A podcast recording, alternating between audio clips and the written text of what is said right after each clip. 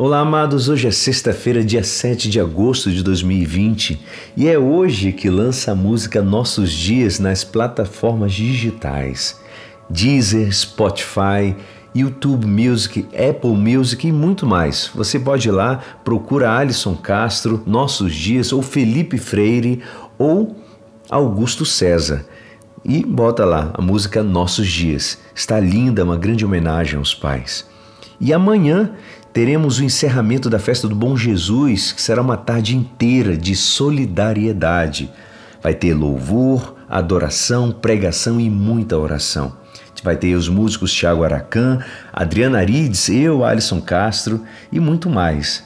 Amados, sejam muito bem-vindos a participar. Estará sendo transmitido através do YouTube do Padre Alexandre Fernandes.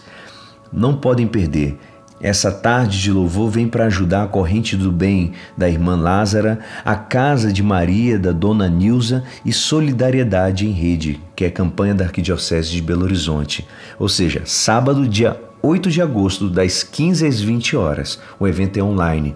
Participe, faça sua doação, será muito, muito, muito bem-vinda. E hoje, amados, a nossa igreja nos convida a meditar juntos o Evangelho de São Mateus, capítulo 16, versículos 24 a 28. Naquele tempo, Jesus disse aos discípulos: Se alguém quer me seguir, renuncie a si mesmo, tome a sua cruz e me siga. Pois quem quiser salvar a sua vida, vai perdê-la, e quem perder a sua vida por causa de mim, vai encontrá-la. De fato, de que adianta o homem ganhar o mundo inteiro, mas perder a sua vida?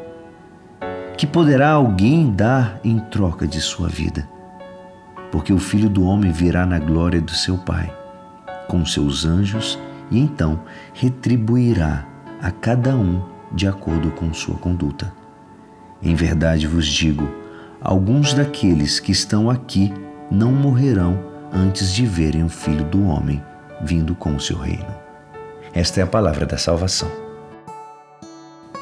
Amados, Jesus é radical na sua abordagem, não admitindo ambiguidade, se a gente olhar certo. Ele diz: se alguém quiser vir após de mim, renuncie a si mesmo, tome sua cruz e siga-me. São numerosas as ocasiões é, que a gente, na frente do sofrimento causado por nós mesmos e pelos outros, nós ouvimos. Devemos suportar a cruz que Deus nos manda. A gente não fala isso? Deus quis que fosse assim. E vamos acumulando sacrifícios como cupons em uma cartela, que apresentamos às vezes à auditoria celestial no dia que tivermos que prestar as contas. Não é bem assim. O sofrimento, amados, não tem valor algum em si mesmo. Cristo não era um, uma pessoa que gostava, que não sentia nada. Sentia sede, fome, cansaço, não gostava de ser deixado só, se deixava ajudar. Onde podia, ele aliviava a sua dor física e moral. O que acontece então? Antes de carregarmos a nossa cruz, primeiramente devemos seguir a Cristo. Não se sofre e depois se segue a Cristo. Cristo se segue por amor. E é a partir daí que se compreende o sacrifício, a negação pessoal. É o amor e a misericórdia que nos leva ao sacrifício, amados. Todo amor verdadeiro gera sacrifício de uma forma ou de outra, mas nem todo sacrifício gera amor. Deus não é sacrifício, Deus é amor.